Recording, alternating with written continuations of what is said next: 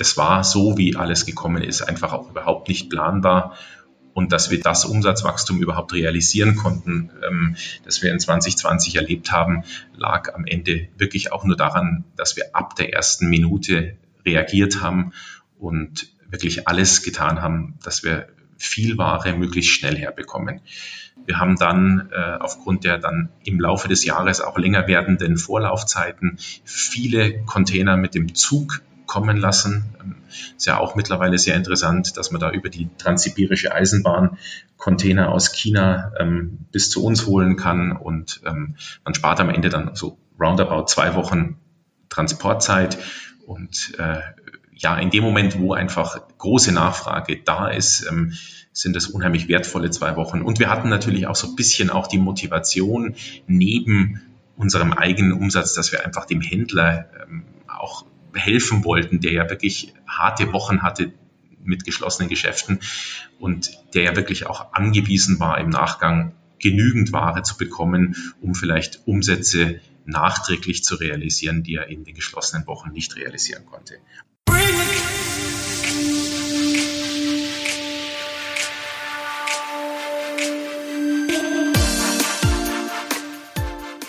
Mit Schildkröt und seinen weiteren Marken gehört MTS Sport zu den Hidden Champs in der Sportartikelbranche. Das Familienunternehmen aus Wolfratshausen gehört zu den Marktführern in den Bereichen Fitness, Tischtennis und Funsport. Insbesondere in der Corona-Krise hat das Team von Geschäftsführer Sebastian Frei und Inhaber Jean-Marc von Keller sich bewiesen. Sie haben innovative Lösungen gefunden und sich richtig reingehängt, weil sie gemerkt haben, dass der Handel sie jetzt braucht.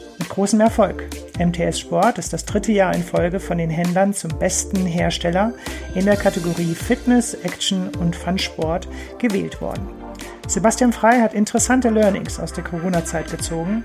Viel Spaß beim neuesten Podcast von der SAZ Sport.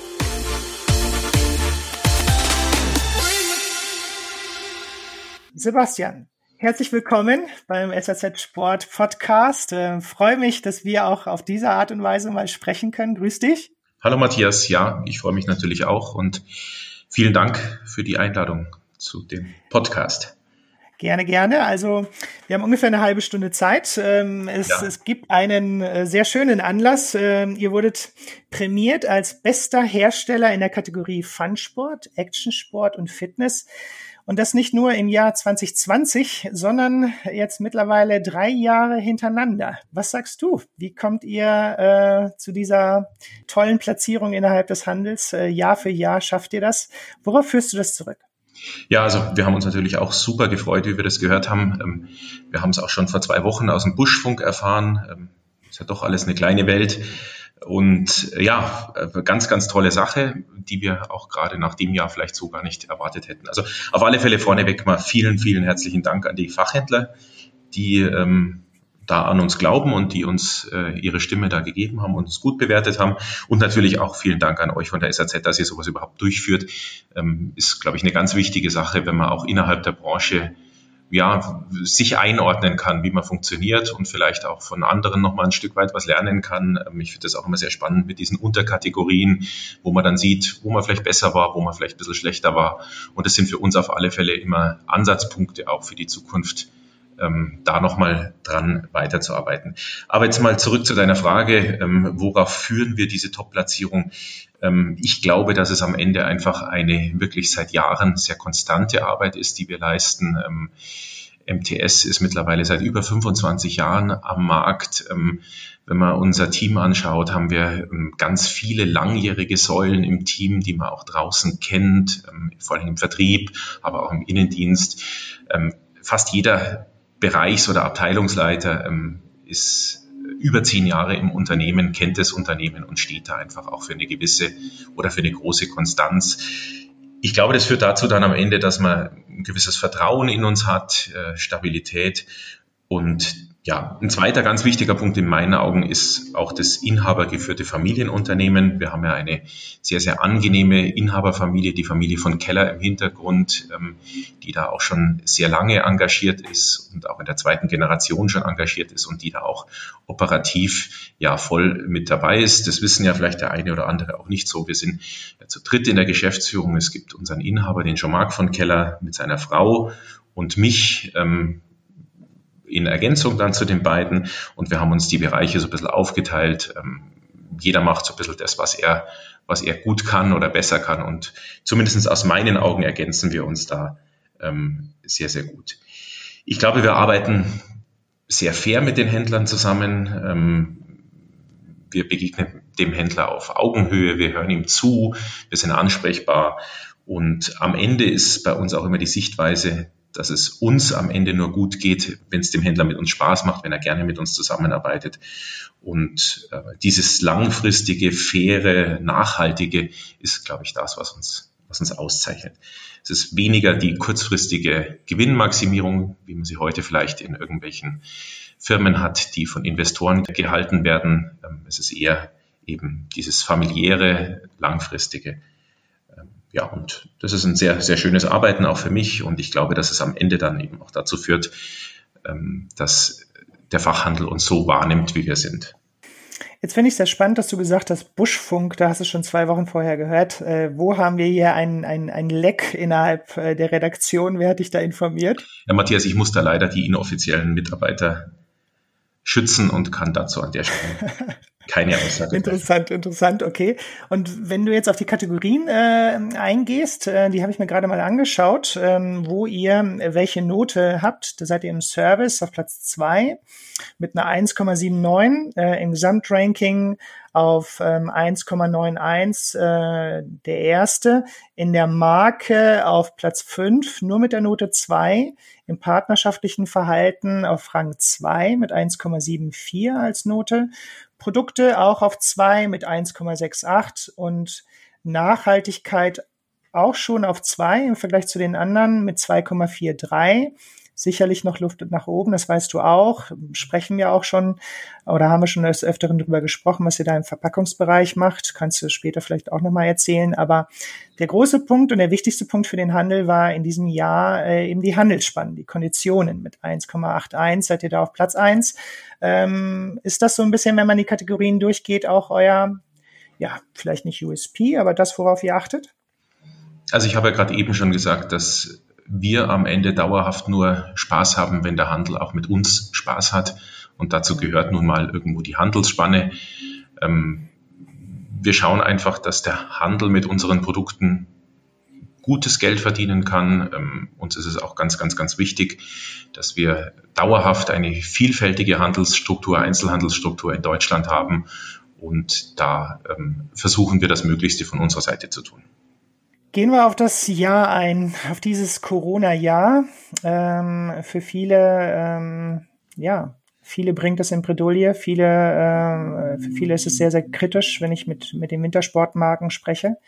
Ähm, wie seht ihr das in euren Bereichen? Seid ihr vielleicht ein Gewinner der Krise?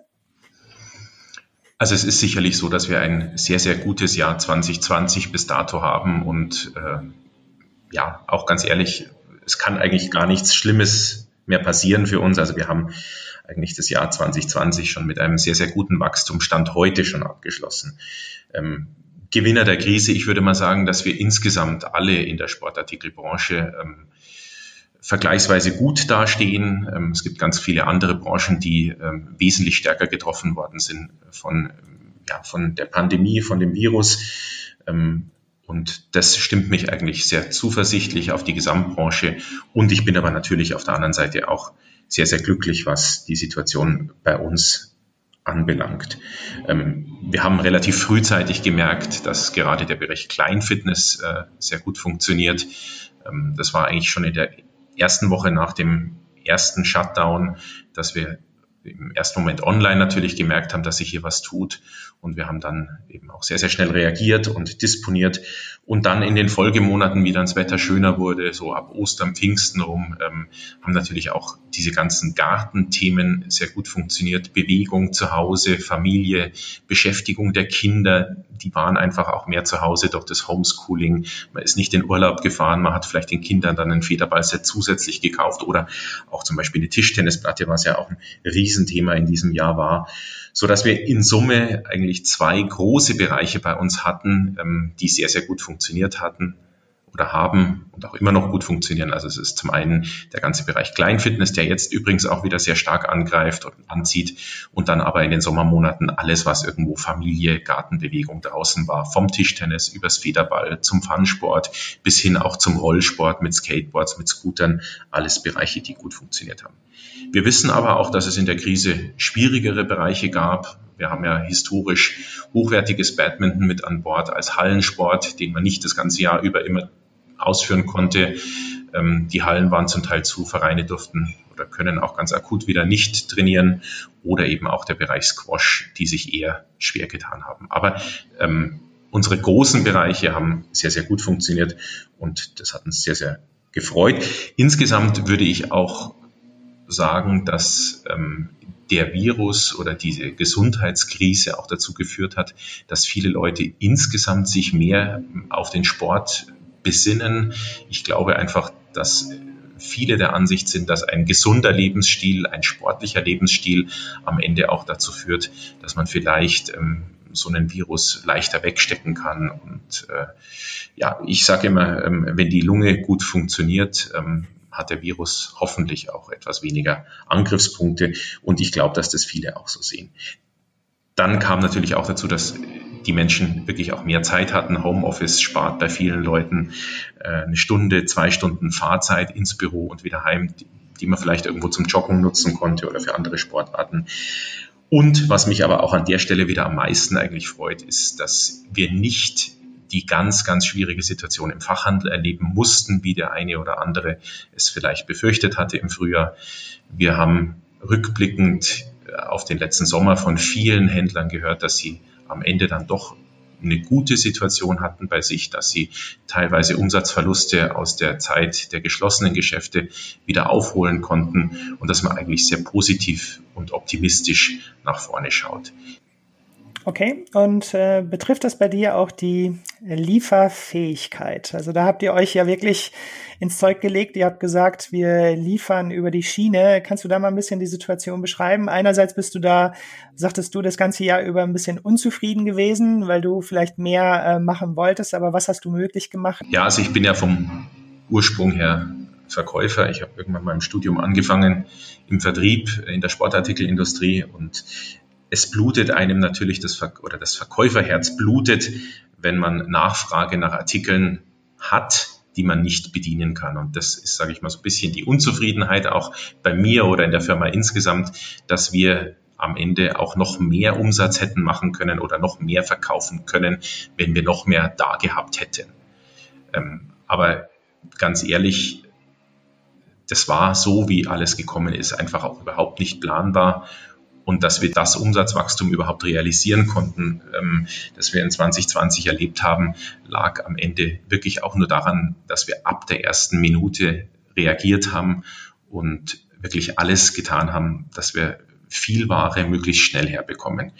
Es ist ja bei uns auch so, dass wir neben dem Büro hier in Wolfratshausen in Oberbayern auch noch ein zweites Büro haben mit eigenen Leuten in Hongkong. Da sitzt noch mal ein Team von 15 Leuten in etwa, die äh, die ganze Koordination mit der eigenen Fabrik im Tischtennis, aber auch den fremden Fabriken in den anderen Bereichen in China übernehmen. Und die haben uns da natürlich sehr, sehr viel geholfen. Wir haben da chinesischsprachiges Personal dort, die natürlich vielleicht an der einen oder anderen Stelle auch nochmal anders einwirken können auf die Fabriken.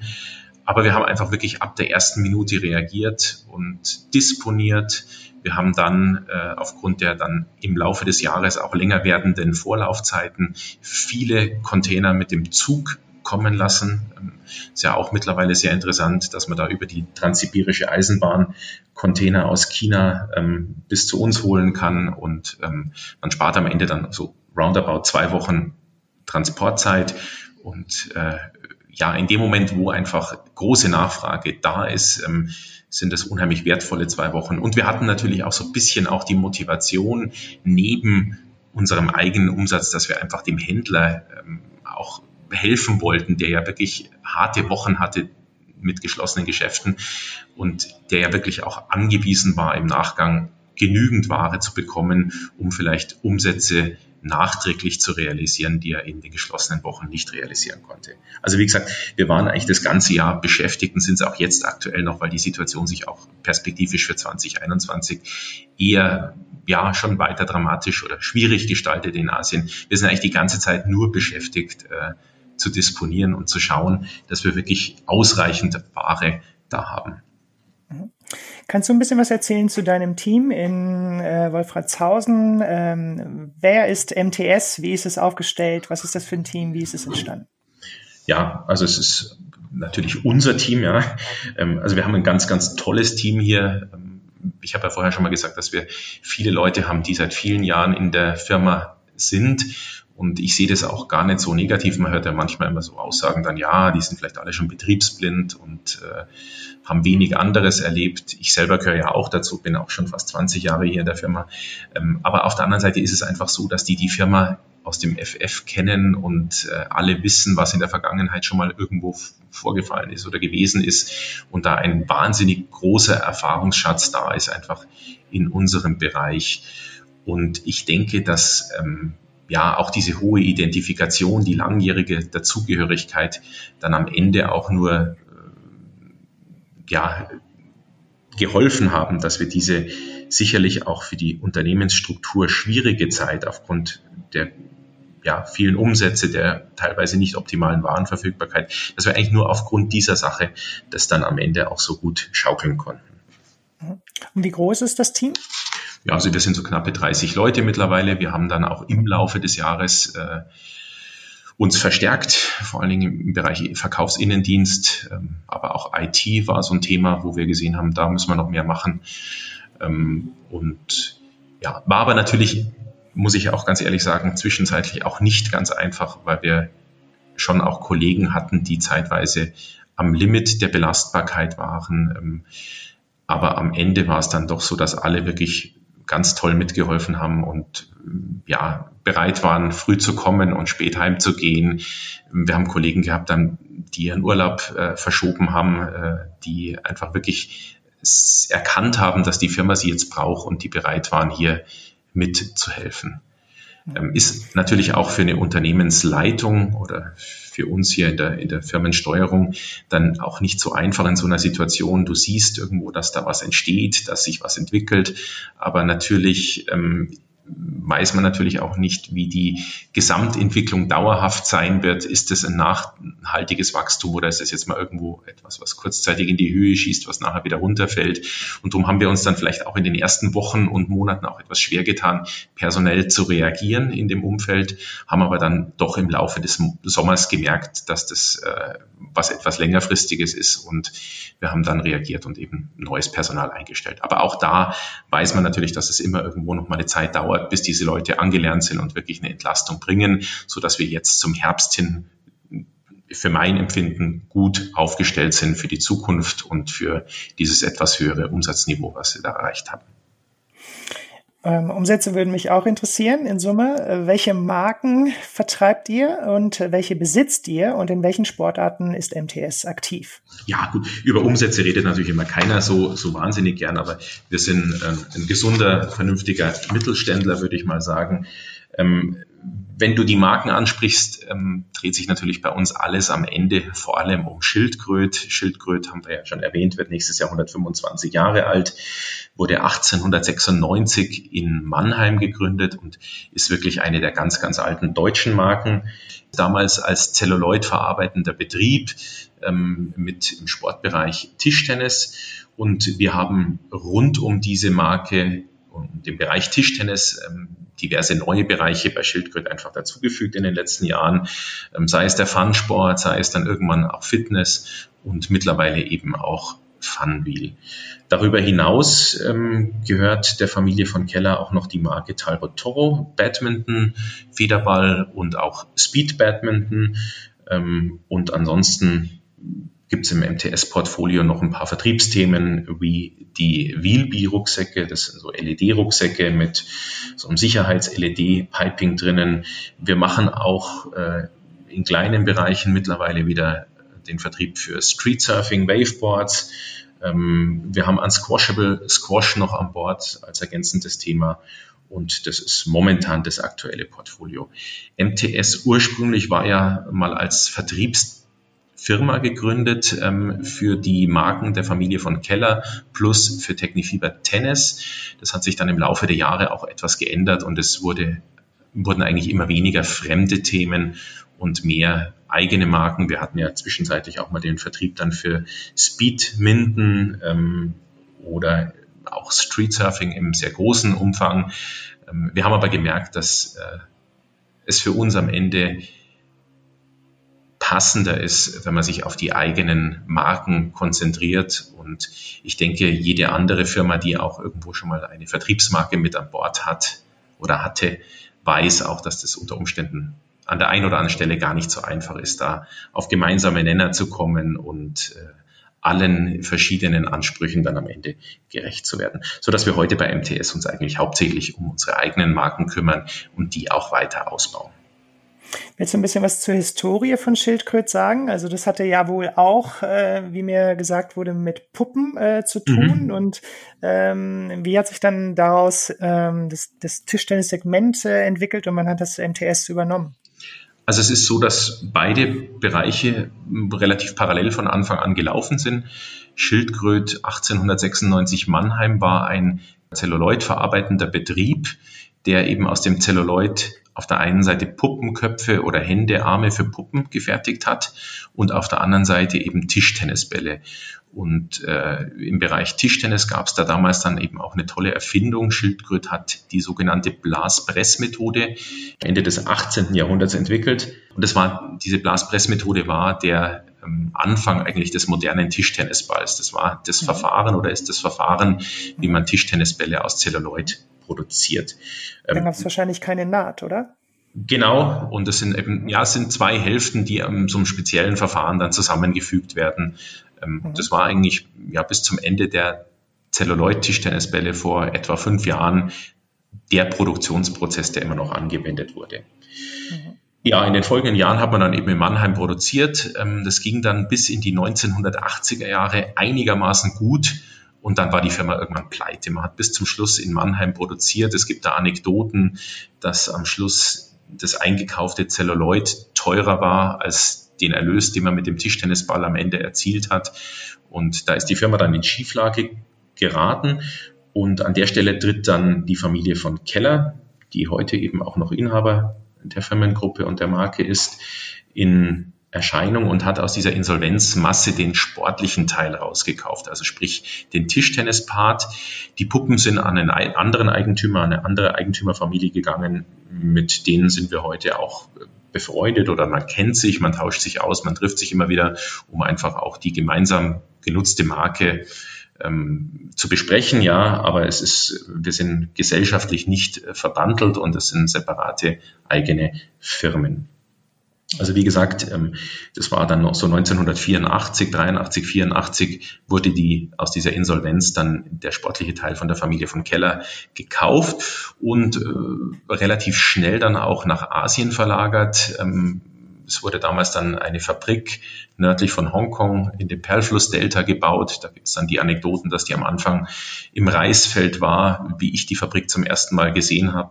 Ähm, vielleicht so vor 20 Jahren, 18 Jahren, war die dann schon relativ, war das schon ein einziges Industriegebiet außenrum. Aber wir waren da relativ früh dann äh, damals in China unterwegs, auch mit ja, gewissen Unannehmlichkeiten, was irgendwie Stromverfügung oder Telefon anbelangt. Und äh, was auch sehr interessant ist und eigentlich eine schöne Geschichte, dass unser aktueller Inhaber und äh, Gesellschafter, der Jean-Marc von Keller, in der Anfangszeit eben für zwei Jahre in dieser Fabrik in China war und die dort eben ja, aufgebaut hat teilweise auch äh, da hart leben musste. Ja, also ich, er hat mir, ich kenne das ja auch nur aus Erzählungen, aber er hat mir dann immer wieder berichtet, dass man dann irgendwann produzieren musste, wenn dann Strom kam oder dass es eben die Erreichbarkeit der Außenwelt über ein Satellitentelefon damals nur irgendwo gegeben war und dass es schon insgesamt eher etwas abenteuerlich war und speziell. Und Schildkröt heute? Wofür steht Schildkröt heute? Und ähm, ja, welche, welche Position habt ihr in euren Sportarten? Und ähm, einige sagen, ihr seid ein Hidden Champ. Mhm. Äh, wie würdest du eure Rolle im Markt beschreiben? Und wo sind auch vielleicht die Vorteile, wenn ein Händler mit euch zusammenarbeitet? Ja, also ich würde sagen, dass wir gar nicht so wahnsinnig versteckt sind, sondern dass man uns schon kennt draußen auch. Ähm, das Problem in unserem Bereich war natürlich jahrelang, dass wir ein eher überschaubares Sortiment in einem nicht allzu wichtigen Bereich hatten. Ähm, wir waren sehr stark konzentriert auf Racketsportmarken. Ähm, die dann irgendwann so vor 20 Jahren alle irgendwo so ein bisschen notleidend waren, weil der Boom im Tennis war vorbei, Squash wurde immer weniger gespielt und da war natürlich unsere Situation gerade auch im Vertrieb nicht immer unbedingt so einfach. Also ich kann mich da selber auch noch an Außendiensttermine in meinen frühen Jahren hier erinnern, ähm, wo man schon auch irgendwie um Argumente kämpfen musste, damit man irgendwie überhaupt Gehör gefunden hat bei dem Einzelhändler. Ähm, heute zeichnet uns, glaube ich, aus, oder ich würde mal sagen, wir haben dann daraus gelernt und wir haben unsere Sortimente ausgebaut und zwar so ausgebaut, dass wir am Ende dann wieder ein interessanter und wichtiger Ansprechpartner für den Händler wurden, der ähm, sicherlich auch heute hauptsächlich Nischen oder Randbereiche bedient, ähm, aber eben sehr viele verschiedene Bereiche abdeckt aus einer Hand, so dass es für den Händler absolut Sinn macht, mit uns zusammenzuarbeiten und zu reden.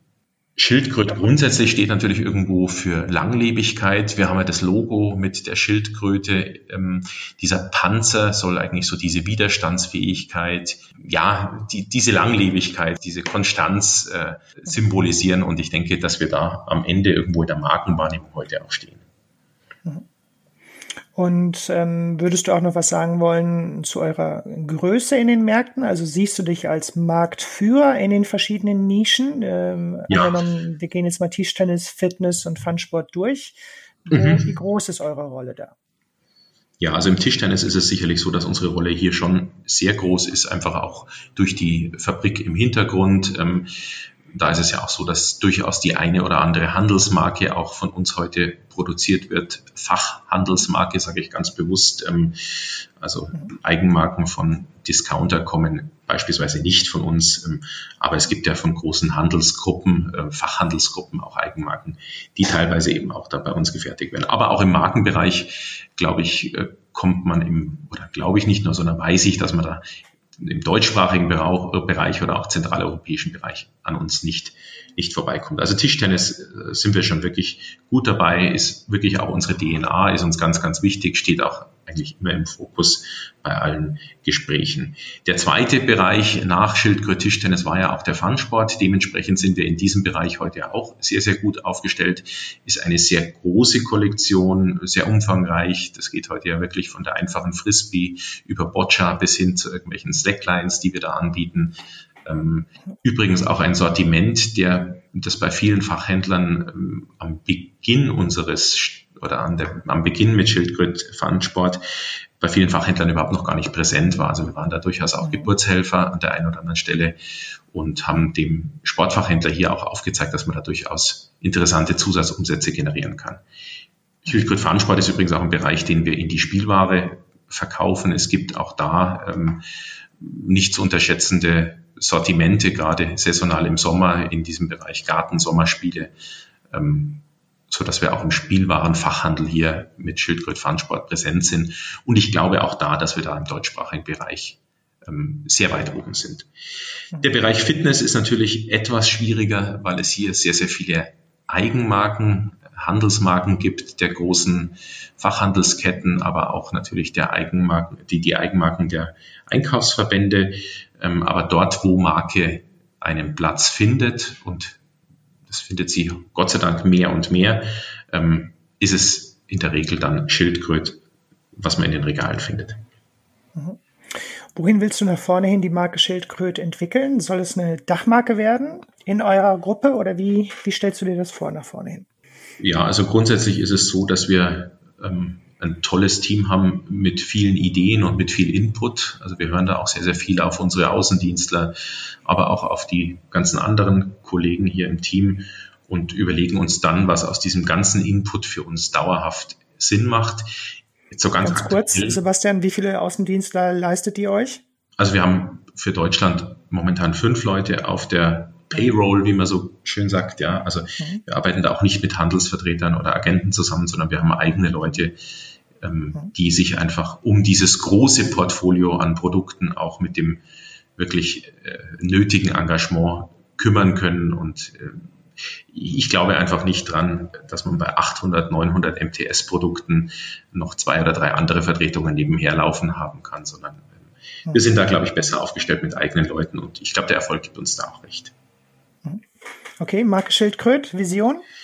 Vision, also wir sind momentan sicher in der Situation, dass wir jetzt erstmal äh, die Struktur wieder finden müssen nach ja, diesem Schub des aktuellen Jahres. Und wir gehen auch ganz ehrlich davon aus, dass wir das ähm, im nächsten Jahr zumindest weitgehend so halten können. Es ist auch so, dass wir aufgrund der Performance anderer Anbieter ähm, Marktanteile gewinnen konnten. Also es ist jetzt nicht nur so, dass wir ähm, aufgrund der gestiegenen Nachfrage des Endverbrauchers gewachsen sind, sondern es war wohl wirklich so, dass wir etwas besser performt haben als der eine oder andere, gerade in Bezug auf Lieferfähigkeit, so dass wir so ganz akut jetzt keine Notwendigkeit haben, ähm, Schildkröt in neue Bereiche auszuweiten.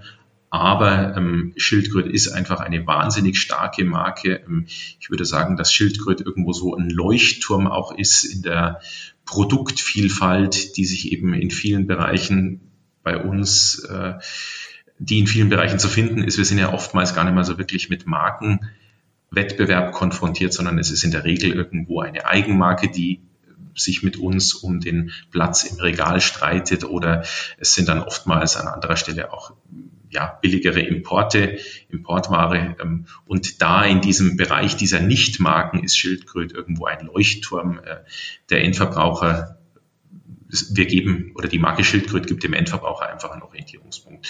Und da glauben wir, dass wir in Zukunft, ähm, wenn wir wieder Lust haben, sage ich jetzt mal, ähm, dann uns auch wieder Gedanken machen, in welche Richtung es weitergeht. Wir werden natürlich auch für nächstes Jahr mit äh, ein paar neuen pfiffigen Produkten gerade im Bereich Fitness kommen.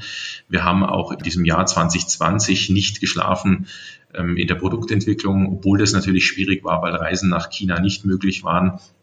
Wir haben auch da ähm, einiges an neuen Produkten jetzt entwickelt, ähm, was wir zum Jahreswechsel dann auch dem Fachhandel zeigen und vorstellen werden. Aber nochmal zurück zu deiner Frage. Ich glaube schon oder wir glauben schon, dass Schildkröt ähm, Potenzial für weitere Bereiche hat. Ähm, ich denke vor allen Dingen hier so in diesem Grenzbereich ähm, Sport und Spiel, Bewegung draußen.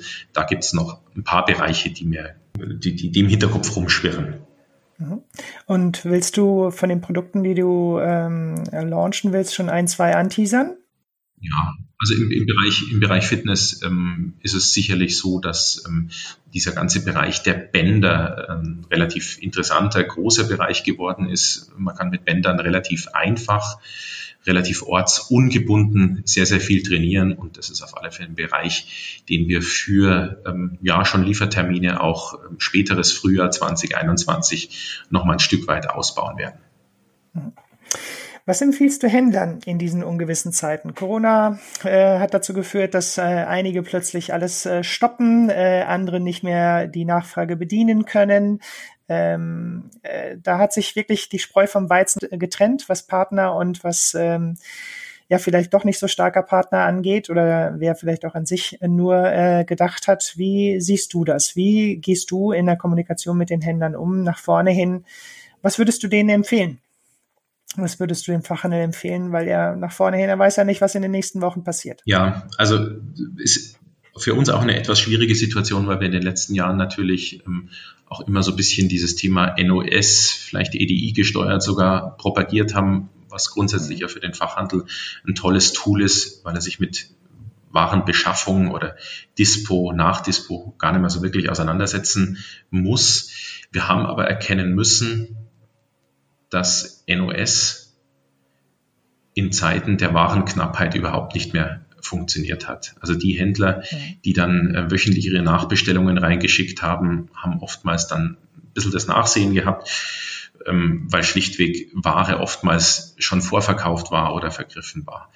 Wir haben dann wirklich auch bei uns intern geschaut, welche Händler sind da betroffen und haben über den Außendienst mit diesen Händlern dann auch das Gespräch gesucht und ihnen ganz klar vor Augen geführt, dass sie zumindest in der aktuellen Situation wieder verstärkt auf feste Liefertermine, sprich Stammordern, Vorordern umstellen müssen, damit sie einfach sich Ware sichern. Wir haben immer wieder Ware bekommen. Wir haben auch am Ende mehr oder weniger ausreichend Ware gehabt. Man musste ein bisschen flexibel sein. Es gab vielleicht die Matte nicht in Anthrazit, dafür gab es sie in dunkelblau. Man musste da ein bisschen flexibel sein, man musste reden, aber man musste vor allen Dingen auch wirklich etwas vorplanen und äh, feste Liefertermine setzen und dann ist man wirklich sehr, sehr gut gefahren. Die Händler haben das auch sehr, sehr schnell begriffen, waren da auch dankbar, dass wir sie da ein bisschen an die Hand genommen haben oder ihnen die Situation einfach verdeutlicht haben und wir haben das auch für die erste Jahreshälfte 2021 ähm, so gehandhabt. Auch hier haben wir einen großen Bestand an, an, an Vorordern, an festen Lieferterminen, so dass der Handel da wirklich auch sich Ware sichern kann und definitiv genügend Ware dann auch hat zum Verkaufen. Also wie gesagt, es ist in der aktuellen Zeit die Vorplanung wichtig. Ähm, und das Thema NOS ist in dem Gesamtzusammenhang etwas in den Hintergrund geraten. Und dann ist man sicherlich auch gut beraten als Händler, wenn man nicht zu sehr nur auf ähm, einen Hausversorger setzt. Ähm, der dann vielleicht auch mal nicht so gut funktioniert, sondern dass man sich da vielleicht auch ähm, einen zweiten Lieferanten sucht, ähm, mit dem man parallel zusammenarbeitet, sodass äh, in dem Moment, wenn Lieferant 1 nicht funktioniert, ein Lieferant 2 auch da ist, ähm, über den man vielleicht parallel ergänzende oder weitere Produkte auch bezieht. Konkreter könnte man sagen, äh, ich meine, du hast schon gesagt, ihr seid in Konkurrenz mit den Eigenmarken, mit den Eigenmarken, Handelsmarken der Verbände. Gab es da Entwicklungen in den einzelnen Nischen, wo du sagst, da habt ihr ein bisschen mehr Luft zum Atmen?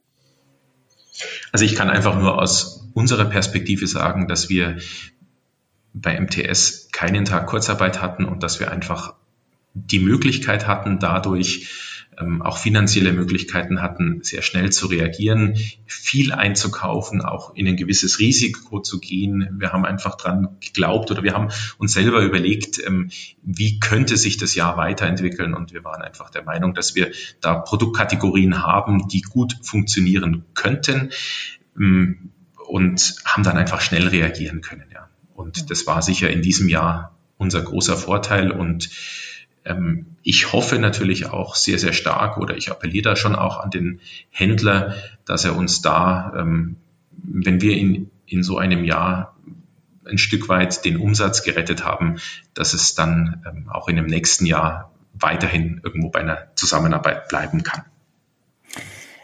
Letzte Frage. Trotz Merkur habt ihr euren Umsatz verraten mit 13 Millionen irgendwie Anfang 2019. Ähm, ähm, mit welchem Umsatz erwartest du, wirst du dieses Jahr rausgehen? Ja, ich, ich erwarte es nicht. Ich weiß es natürlich relativ genau, wie wir rausgehen werden, aber ich kann nur sagen, dass es, es ist noch nicht ganz das Doppelte, aber wir sind da in einer guten Richtung unterwegs. Also Sebastian, danke für dieses tolle Gespräch, weil das tolle viele Facetten äh, hatte und ich denke auch zum Ende hin sehr, sehr äh, tief reingegangen ist mit ähm, interessanten Learnings äh, aus dem Markt. Und ich sage danke für das Gespräch. Ja, also ich bedanke mich auch, wie gesagt, beim Fachhandel, der einfach ähm, ja, uns unser Handeln so ermöglicht. Ähm, ich bedanke mich natürlich auch bei unseren Mitarbeitern, bei dem tollen Team, das wir hier haben. Und ich bedanke mich auch bei dir, Matthias, für die auch ja, wirklich schon lange gute Zusammenarbeit und vertrauensvolle Zusammenarbeit. Das war der SAZ Sport Podcast. Sie finden alle Folgen online auf unserer Website www.sazsport.de sowie auch auf Spotify, Google Podcasts und Apple Podcasts. Folgen Sie uns, um keine weitere Folge zu verpassen. Wir freuen uns über Ihr Feedback und Anregungen und hören uns beim nächsten SAZ Sport Podcast.